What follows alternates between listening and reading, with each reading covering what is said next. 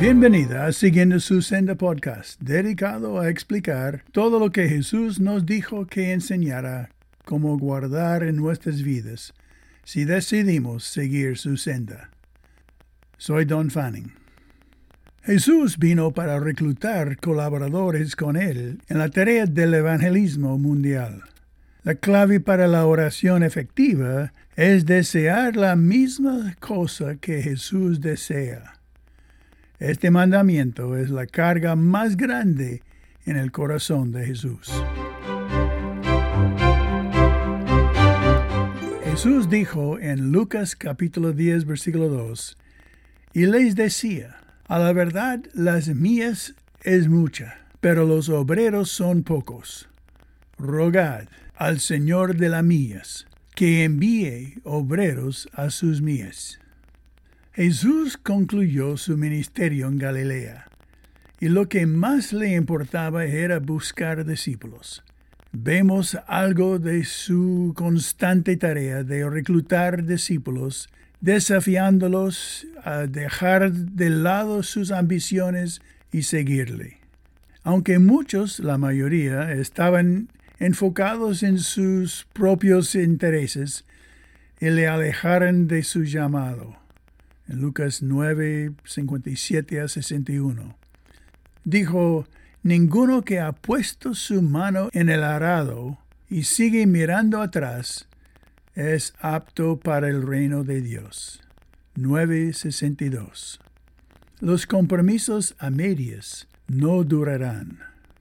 Antes de su último viaje a Jerusalén, Jesús seleccionó 72 discípulos para su misión final. Imagínese el número de lo cual él pudo seleccionar 72. Les entrenó a estos y a otros junto con los doce. Más tarde todos ellos se convertirían en líderes de las iglesias. Este grupo, Lucas 10.1, de los 72 otros, no incluía a los doce. ¿Debemos hacer así el ministerio formando tantos discípulos en apenas tres años? En lugar de esperar que la gente místicamente sienta, debemos nosotros tomar la iniciativa y llamarlos a dejar su vida y seguirle a Jesús y luego entrenarlos personalmente para el ministerio a nuestros propios discípulos? ¿Por qué no? En su primera cosecha, Jesús enseñó a este primer grupo de discípulos a orar por más obreros, porque experimentaron lo inmenso de la tarea de compartir las buenas nuevas del Salvador del mundo. Hasta hoy la población no cristiana, dos tercios del mundo, prácticamente no reciben ningún mensaje del sacrificio de Jesús de ningún discípulo de Cristo. Todavía. ¿Estás orando para que Dios te guíe a invitar a alguien a tener un discipulado contigo? ¿Te atreves a orar así?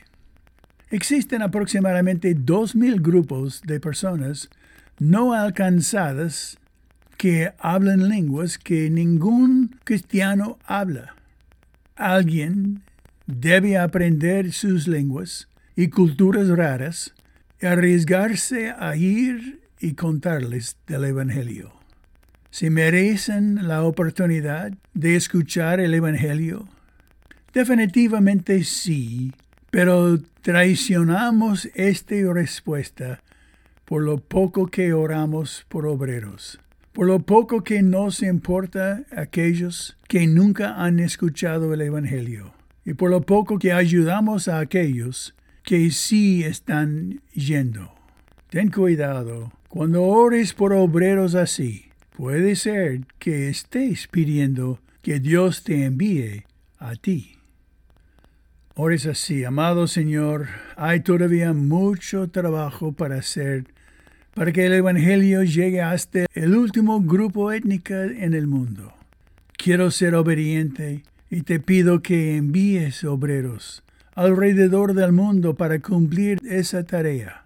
Y, Señor, heme aquí, envíame a mí, como dijo Isaías en 6, versículo 8. Bueno, gracias por haber escuchado y eso sería una buena lección de compartir con alguien y paz con un grupo de discípulos.